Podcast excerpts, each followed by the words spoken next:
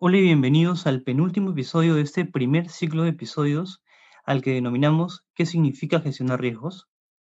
En este podcast hablaremos de contabilidad de coberturas, qué tipos existen, su objetivo, las partidas cubiertas y los instrumentos de cobertura elegibles y finalizaremos describiendo los criterios para que una cobertura califique como contabilidad de coberturas. Todo ello en el ámbito del estándar contable IFRS 9. Sin más preámbulos, empecemos. Contabilidad de coberturas o hedge accounting es una técnica que modifica la base normal para el reconocimiento de las ganancias y pérdidas asociadas con una partida cubierta o un instrumento de cobertura para permitir que las ganancias y pérdidas en el instrumento de cobertura sean reconocidas en el P&L en el mismo periodo que las ganancias y pérdidas de la partida cubierta. El objetivo de la contabilidad de coberturas es representar en los estados financieros el efecto de las actividades de gestión de riesgos de la entidad que usa instrumentos financieros para gestionar sus exposiciones al riesgo de mercado que puedan afectar el PNL. La contabilidad de coberturas toma las siguientes formas bajo IFRS 9. Cobertura de valor razonable, cobertura de flujo efectivo, cobertura de inversión neta en el exterior. En este podcast nos concentraremos en las dos primeras. Hablemos pues de la primera. Una cobertura de valor razonable reconoce las ganancias y pérdidas con respecto al instrumento de cobertura y la partida cubierta en el PNL en el mismo periodo contable. En una cobertura de valor razonable, el objetivo es reducir la exposición a cambios en el fair value de un activo o pasivo ya reconocido en el balance o un compromiso aún no reconocido que es atribuible a un riesgo particular y que puede afectar los resultados de la empresa.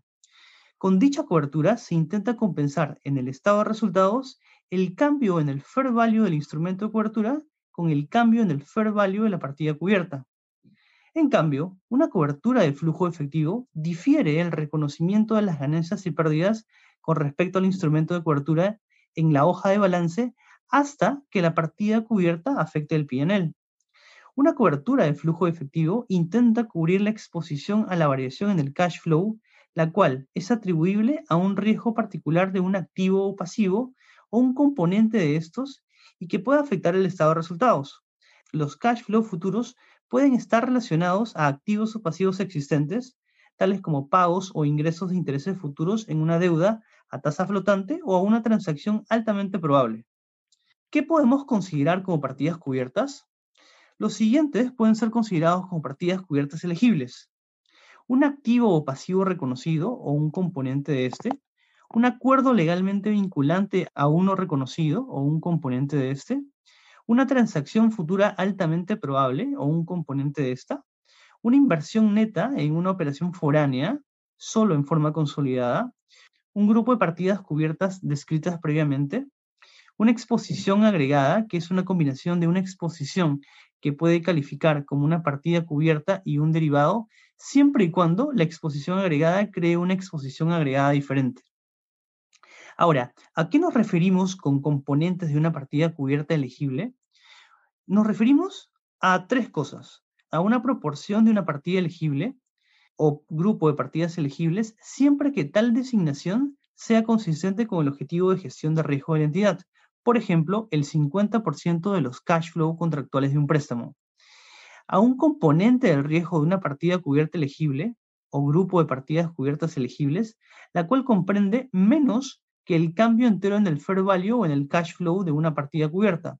Por ejemplo, cubrir únicamente el componente del LIBOR 6 meses de un préstamo con tasa a LIBOR 6 meses más un spread sobre un monto nacional.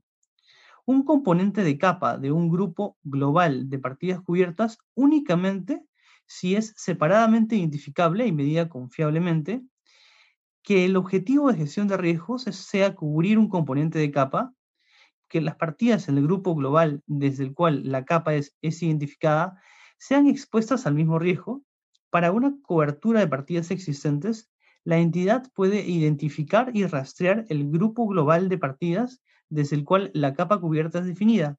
Como ejemplos tenemos una parte de un volumen de transacción monetaria denominada de moneda extranjera. Por ejemplo, los 10 millones de cash flow de la venta de un producto después de los 20 millones en marzo del 2020, o la última capa equivalente a los 20 millones de euros de un bono a tasa fija de 100 millones de euros. Los siguientes son algunas partidas no elegibles para ser designadas como partidas cubiertas. Un derivado por sí solo no puede ser designado como una partida cubierta. Las acciones propias de una entidad, debido a que no expone a un riesgo que pueda impactar el PNL.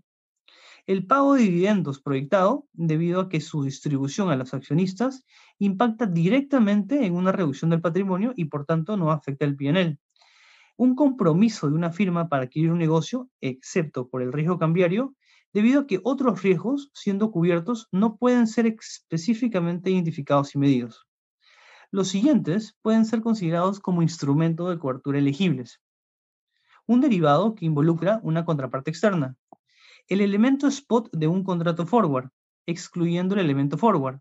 Esto pasa por una decisión de incluir o excluir el elemento forward, lo cual va a depender de si la partida cubierta también tiene incorporado un elemento forward, lo cual no se da, por ejemplo, al cubrir un activo existente como un inventario. El elemento de valor intrínseco de una opción, excluyendo el elemento de valor tiempo. Esta es otra decisión al momento de emplear opciones como instrumentos de cobertura. Y considerar únicamente el elemento de valor intrínseco es la práctica más común puesto que mejora la efectividad de la cobertura debido a que el elemento de valor tiempo de la opción no es replicada en la partida cubierta. Los elementos de un derivado excluyendo su basis spread. Por ejemplo, un cross currency swap excluyendo su basis. Un activo financiero no derivado externo, un pasivo derivado externo medido a fair value con cambios en el PNL. Una proporción del instrumento de cobertura. Este debe ser un porcentaje del derivado, por ejemplo, el 50% del nominal no es posible designar un instrumento de cobertura únicamente por una porción de su vida. Dos o más derivados o proporciones de su nominal pueden ser vistos en combinación como un instrumento de cobertura. Cualquier combinación de derivados o una proporción de ellos y no derivados o una proporción de estos. Un único instrumento de cobertura puede ser designado como un instrumento de cobertura de más de un tipo de riesgo siempre que exista una designación específica de el instrumento de cobertura y de las diferentes posiciones de riesgo como partidas cubiertas. Ahora, ¿cuáles son los criterios para que una cobertura califique como contabilidad de coberturas? Bajo IFRS 9 existen tres principales criterios. Uno, que la relación de cobertura consista únicamente de partidas cubiertas e instrumentos de cobertura elegibles, como los que hemos detallado previamente. Dos, que al inicio exista una designación y documentación formal de la relación de cobertura, incluyendo el objetivo y la estrategia de gestión de riesgos de la entidad para emprender la cobertura. Y tres, que se cumpla con los requerimientos de efectividad de coberturas, que es precisamente el tema del siguiente podcast. Hasta entonces.